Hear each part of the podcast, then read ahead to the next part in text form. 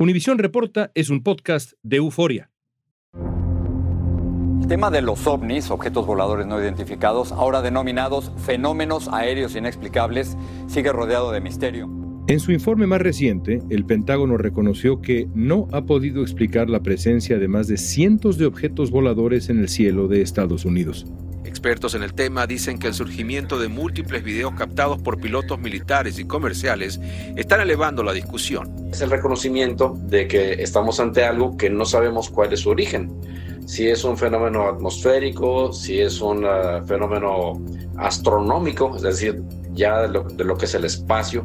Los objetos voladores que fueron derribados el mes pasado han avivado la discusión de si estamos ante señales de vida extraterrestre. Pienso que el fenómeno extraterrestre, su aceptación implicaría la noticia más grande de la historia e implicaría un cambio en las costumbres y valores de la humanidad.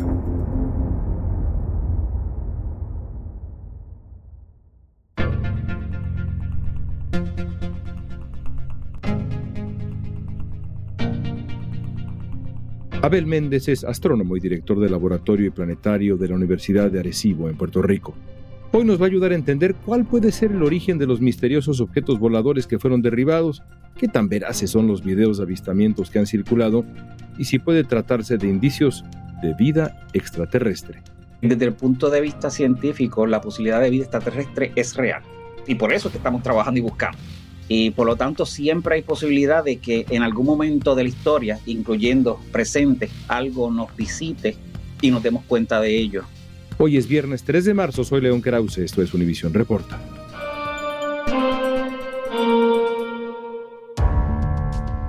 Por lo menos cuatro objetos fueron derribados en una ventana de 72 horas.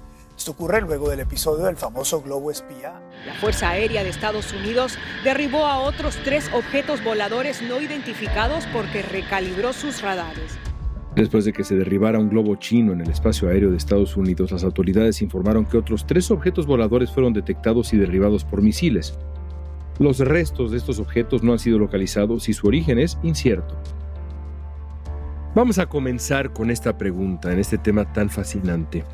¿Qué sabemos hoy de los objetos que volaban sobre territorio norteamericano y han sido derribados en los últimos días. Más allá del famoso globo chino, hay otro grupo de objetos misteriosos que han sido derribados y no sabemos mucho. ¿Qué detalles nos das? Sí, mira, es cierto que es parte del trabajo del gobierno de Estados Unidos y los gobiernos de otros países monitorear su espacio aéreo esto entendemos desde el punto de vista científico que es algo que ha sucedido tiempo. Tal vez los medios y las comunicaciones pues han resaltado en esta época. Tal vez por el caso inicial del globo chino, que era algo impresionante por el tamaño. Pero objetos menores han estado volando a nivel personal, uso comercial, uso científico, industrial. Y por lo tanto, pues todo va a depender de que los gobiernos pues nos den detalles y muchas veces ahora mismo lo que han comentado es que algunos de los objetos ha sido difícil recuperar, que otros parecen que era un globo algo comercial y por lo tanto pues de eso no podemos abundar mucho más. ¿Por qué parece que últimamente están apareciendo tantos objetos voladores, en muchos casos no identificados, dado que el gobierno no ha revelado mayor información, no tenemos confirmación de qué eran, de dónde venían, de qué están hechos. ¿Por qué ahora hay quien dice que lo que ha cambiado es la sensibilidad de los radares? ¿Qué hay de cierto? ¿Cómo lo explicas tú? Sí, mira, sabemos que a, través del tiempo, pues ha habido esas oleadas en términos de los medios, donde parecen ser más frecuentes estos eventos. La realidad es que yo en mi trabajo, trabajo como profesor de física y astrobiología, me dedico a la investigación y uno de los temas que trabajo es precisamente la búsqueda de vida extraterrestre. Y por lo tanto, todo lo que tenga que ver con eso, pues es un grupo de científicos a nivel internacional que se preocupan por todo lo que sea de búsqueda de vida. Y empezamos por buscar vida, la vida más simple, microbiana, que pudiera ser transportada a través de meteoritos y llegarnos a nosotros, a nuestro planeta. Esto es algo que pues es una posibilidad y se ha buscado y no se ha encontrado También buscamos en el sistema solar la posibilidad de vida en el sistema solar, en los planetas que comprenden nuestro sistema solar con sus ocho planetas. Y más allá de nuestro sistema solar, en otros planetas, en otras estrellas que se llaman exoplanetas. O sea que la comunidad científica está realmente buscando este tema, pero cuando hablamos de lo que lo parece estar visitando, pues realmente los científicos quisieran tener evidencia de eso, pero no hay forma de conseguir evidencia de eso. O sea, lo que nos dice es que esto de que nos estén visitando, no encontramos ninguna evidencia de ello. I just wanted to make sure we address this from the White House. I know there have been questions and, and concerns about this, but there is no, again, no indication of aliens or extraterrestrial activity with these recent takedowns. La secretaria de prensa de la Casa Blanca, Karine Jean-Pierre, dijo que no hay razones para suponer que estas naves, estos objetos que han sido derribados, sean de origen extraterrestre. ¿Tú lo descartas? completamente o hay, digamos, una ventana de posibilidad de que haya algo extraordinario aquí? Desde el punto de vista científico, la posibilidad de vida extraterrestre es real. Y por eso es que estamos trabajando y buscando. Y por lo tanto siempre hay posibilidad de que en algún momento de la historia, incluyendo presente, algo nos visite y nos demos cuenta de ello pero creo que sería de una manera muy diferente. No es que el control sería a nivel del gobierno nada más. Esto es algo muy difícil y tienes una competencia a nivel internacional de quién es el primero que descubre vida. Si es el control del gobierno, me suena un poco extraño. Esto es más algo más militar, sensitivo, que tiene que ver no con extraterrestres. No hay razón para esconder este tipo de cosas, porque hay una competencia internacional a ver quién es el primero, precisamente. Y los diferentes gobiernos están dando dinero para esto. Y el primero que lo descubra va a ser la primera persona, los primeros científicos, el primer grupo, el primer país, y va a cambiar los libros de historia. Y va a tener la exclusiva y eso no es algo que se esté escondiendo, como parece. A pesar de las declaraciones de la Casa Blanca sobre los objetos voladores, de acuerdo con Reuters, el general de la Fuerza Aérea de Estados Unidos, que supervisa el espacio aéreo, dijo que aún no se descarta la existencia de extraterrestres ni tampoco ninguna otra explicación. ¿Son confiables los videos sobre ovnis que han circulado en medios de comunicación en los últimos tiempos? Lo sabremos al volver.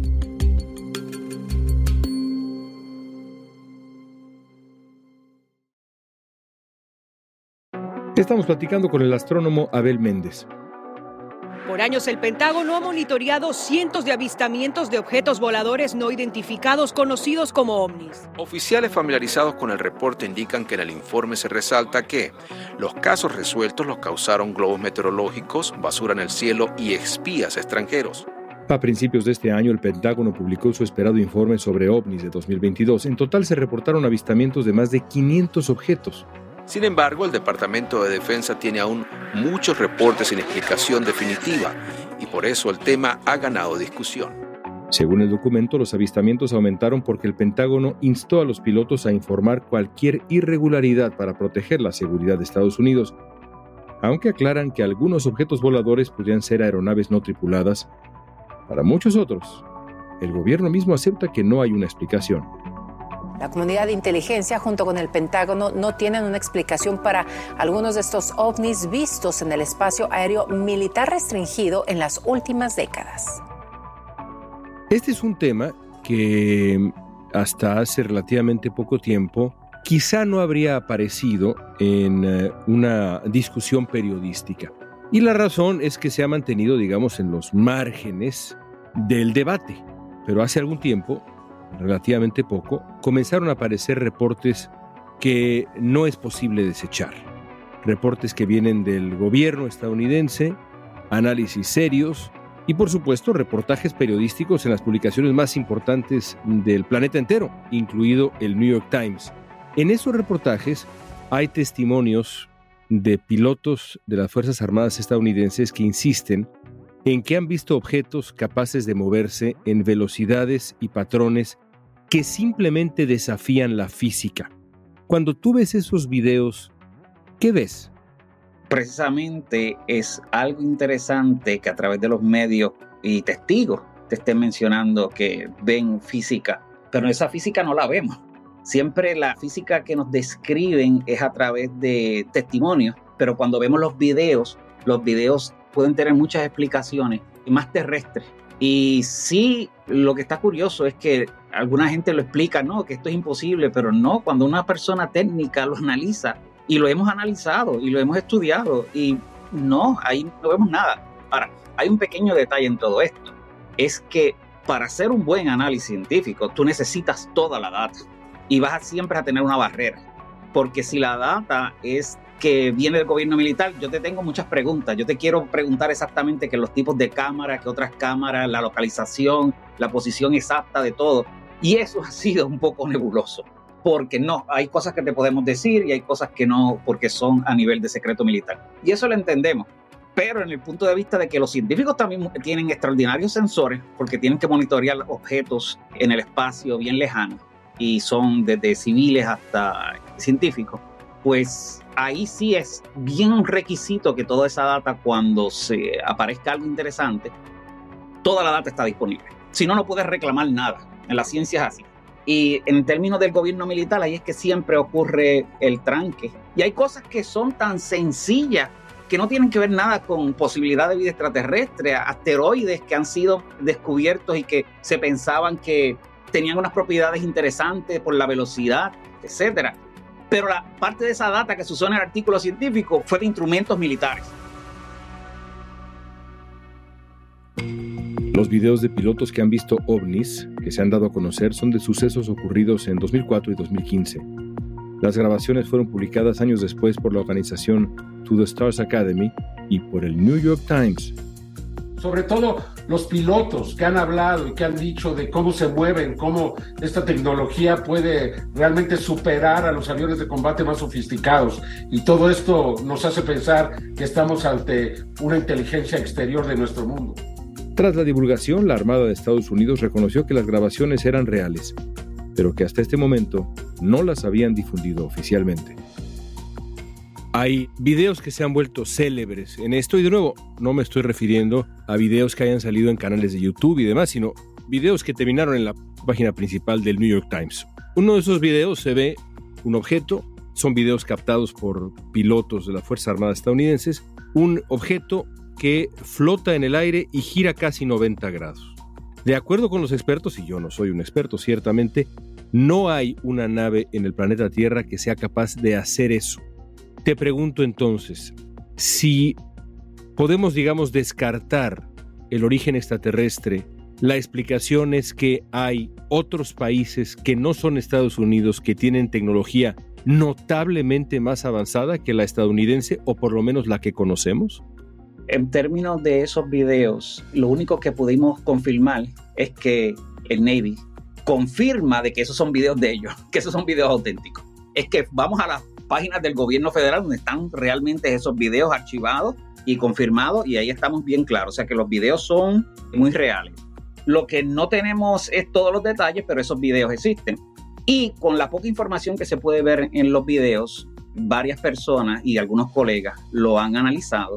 Y es así una interpretación, eso que sería algo que una nave que se está moviendo. Pero esto es un efecto también de luz que es muy común. Lo que llama lo interesante es que hay otros videos que hace eso y no se ha visto la atención, pero como estos son los que se han asociado originalmente a algo extraterrestre. O sea, no podemos descartar nada. No podemos descartar de que sea, sí, algo interesante que fuera de nuestro planeta. No podemos descartar que sea alguna tecnología de otro país. Pero si esperamos a que el gobierno federal pues no nos está dando la información que necesitamos para poder este, verificar desde el punto de vista científico. ¿Y cómo explicas eso? Es decir, cuando el gobierno dice, estos videos que tenemos aquí, en donde se ven estos objetos que se desplazan de esta manera, que se comportan de esta manera, son para nosotros inexplicables. No podemos explicar a ciencia cierta qué hay ahí.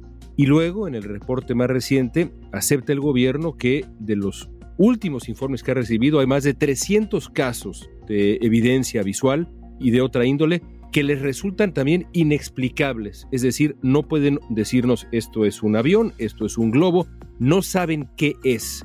Eso se debe a que mm, están guardando información, a que no hay suficiente información. ¿Cómo explicas, digamos, el hecho de que el propio gobierno de Estados Unidos en este momento nos diga a todos en el planeta, aquí hay algo que no puedo explicar. Sí, eso es entendible porque, y he visto esos documentos directamente donde menciona los casos que son explicables y los no explicables, pero es algo de un factor estadístico. De todo lo que tú estás observando, tú vas a esperar algunas cosas que puedas explicar y otras cosas que no puedas explicar. Curiosamente, aquellas cosas que puedes explicar ninguna, resultó algo que pudiéramos decir, mira, esto es algo extraterrestre o esto es algo militar. Bueno, y siempre va a haber cosas que están tan lejos o los sensores no estaban trabajando en su óptimo, pero lo más seguro es por simplemente el hecho de la distancia que pierden sensibilidad. Vas a encontrar cosas que no son posibles de explicar. Y ahí lo que te queda es decir estadísticamente qué tú esperarías, cuáles son todas las alternativas posibles de lo que pudiera ser. Y por probabilidad, pero es simplemente el hecho de que no puedes identificarlo porque está muy lejos para tus sensores.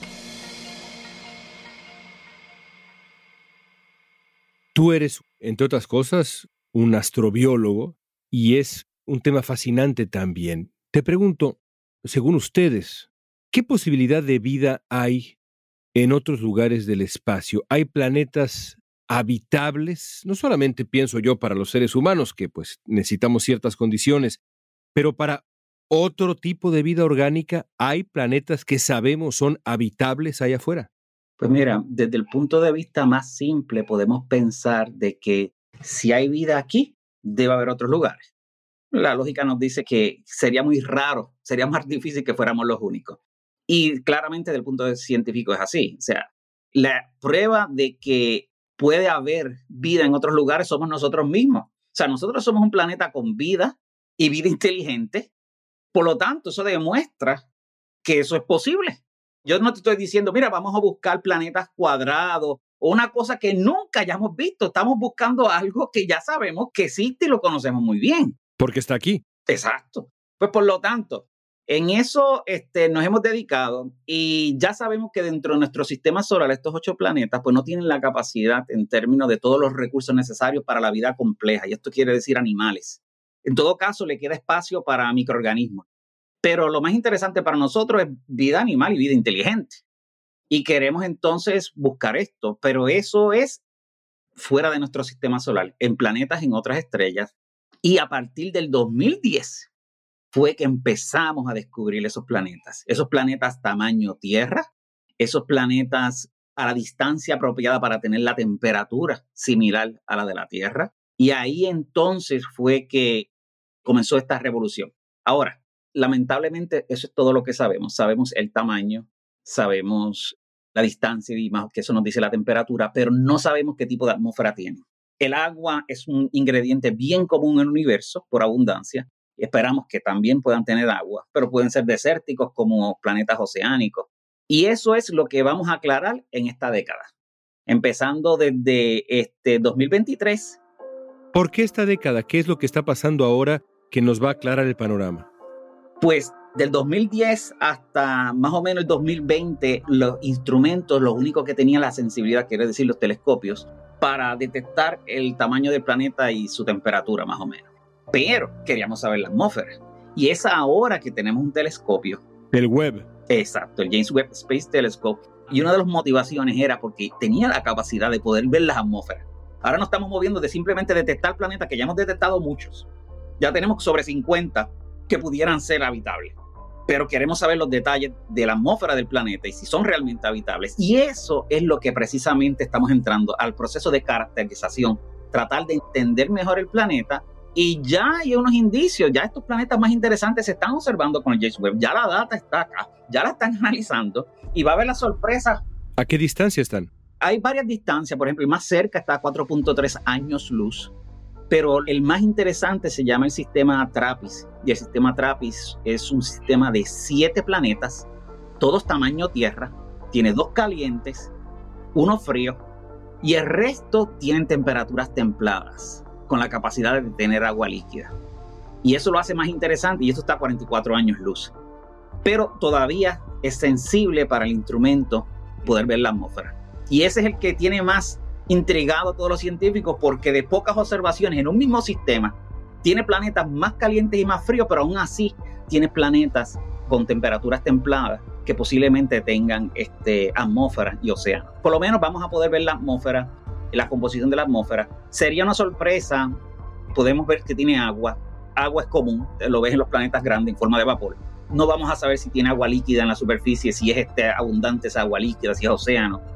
Pero vamos a poder ver la atmósfera y vamos a identificar algunos gases que pudieran ser producto de la vida. Y eso no es que solamente pudiera ser habitable, que mira, parece que está habitado.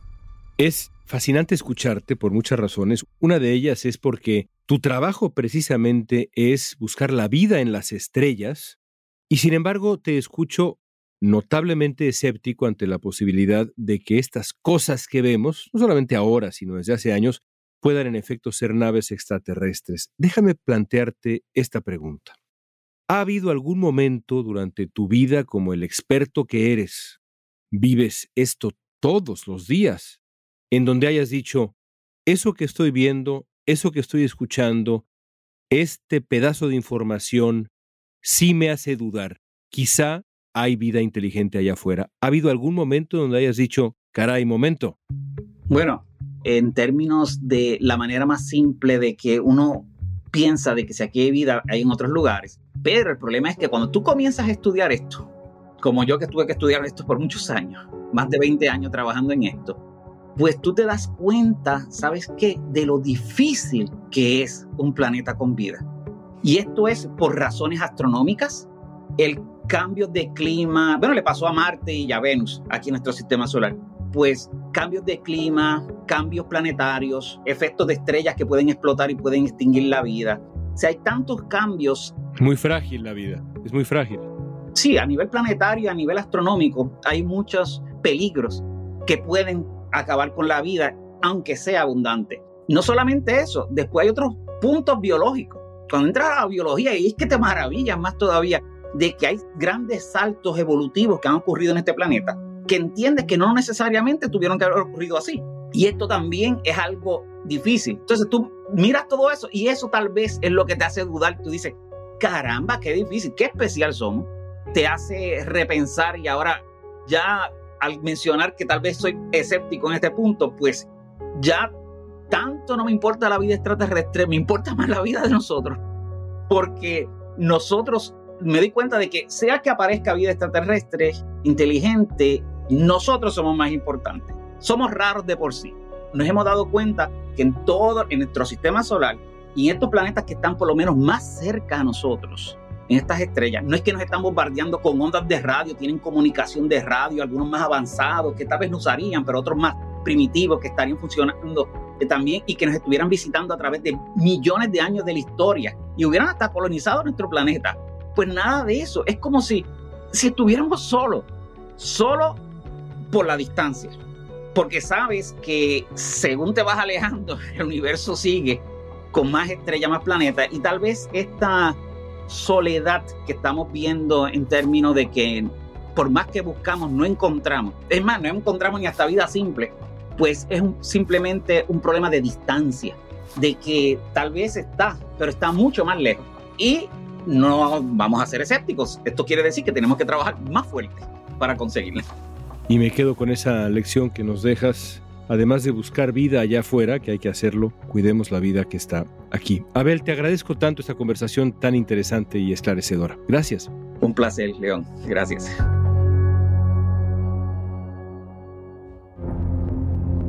El año pasado el Departamento de Defensa abrió la Oficina de Resolución de Anomalías en todos los dominios, una división que se dedica exclusivamente a analizar todos los informes sobre avistamientos de fenómenos no identificados. Esta oficina trabaja con agencias de inteligencia para evaluar los incidentes y desestigmatizar los informes sobre avistamientos de objetos voladores no identificados o fenómenos aéreos sin explicación.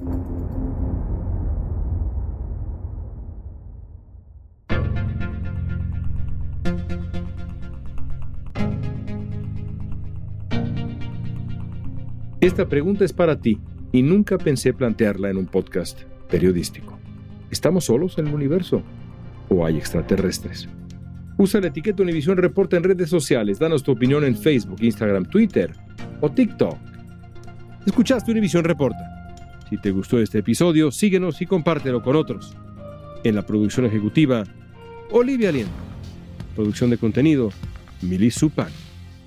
Asistencia de producción, Natalia López y Mansi. Booking, Soía González. Música original de Carlos Jorge García, Luis Daniel González y Jorge González. Soy León Krause, gracias por escuchar Univisión Reporta.